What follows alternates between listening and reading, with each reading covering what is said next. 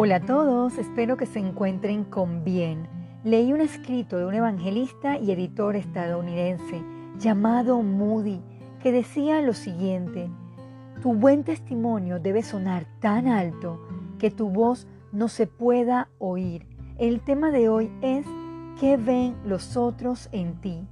Acompáñeme a estudiar la vida de Moisés. Sus acciones hablaron muy alto de su fe Leamos Hebreos 11 del 24 al 27.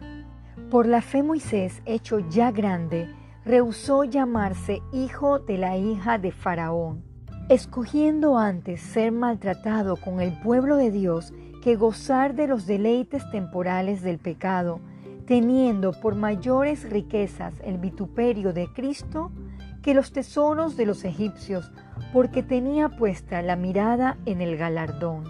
Por la fe dejó a Egipto, no temiendo la ira del rey, porque se sostuvo como viendo al invisible. En este pequeño resumen de su vida debemos prestar atención a su increíble fe, que fue marcada para nuestra enseñanza. Su vida se sostuvo como viendo al invisible, sus ojos estaban puestos en Dios a pesar de las presiones o circunstancias. Busquemos Hebreos 12, versículo 2. Puesto los ojos en Jesús, el autor y consumador de la fe, el cual, por el gozo puesto delante de él, sufrió la cruz, menospreciando lo oprobio, y se sentó a la diestra del trono de Dios. Una verdadera fe producirá acciones palpables por los que nos rodean. Conversaba con una chica quinceañera y le explicaba la importancia de guardar un buen testimonio. ¿Qué ven las otras personas de nosotros? ¿Es nuestra fe suficiente fuerte que hace que nuestra vida sea de impacto? Vayamos a Hebreos 11 del 1 al 2. Es pues la fe la certeza de lo que se espera, la convicción de lo que no se ve, porque por ella alcanzaron buen testimonio los antiguos. El creer en la palabra de Dios nos hará alcanzar un buen testimonio, o sea, ser de ejemplo. Moisés rehusó a los deleites temporales del pecado. Sabía que esos placeres lo iban a desviar de lo correcto. Prefirió la burla o el maltrato por hacer las cosas bien delante de Dios antes que agradar a los hombres. Es por ello que su nombre está escrito como un verdadero hombre de fe. ¿En qué está basada nuestra vida?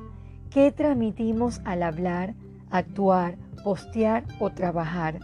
¿Hablamos cosas que con nuestras acciones las hacemos ver contrarias?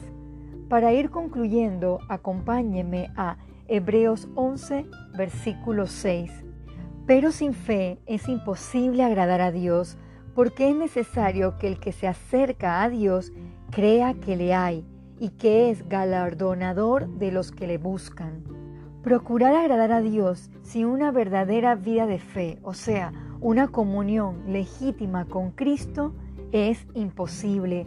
Alejados de Él, Nuestras acciones revelarán nuestro interior. ¿Qué ven los demás en nosotros? Reflexionemos. Vamos a orar. Amado Padre, pedimos perdón porque no alimentamos nuestra fe siendo presa de malas acciones. Que nuestra vida esté sostenida en su palabra para que naturalmente nuestro actuar sea de testimonio a otros, que nuestra fe esté fundamentada en lo que no se ve y no en los deleites de este mundo que son temporales. Todo esto se lo pedimos en el nombre de Jesús. Amén.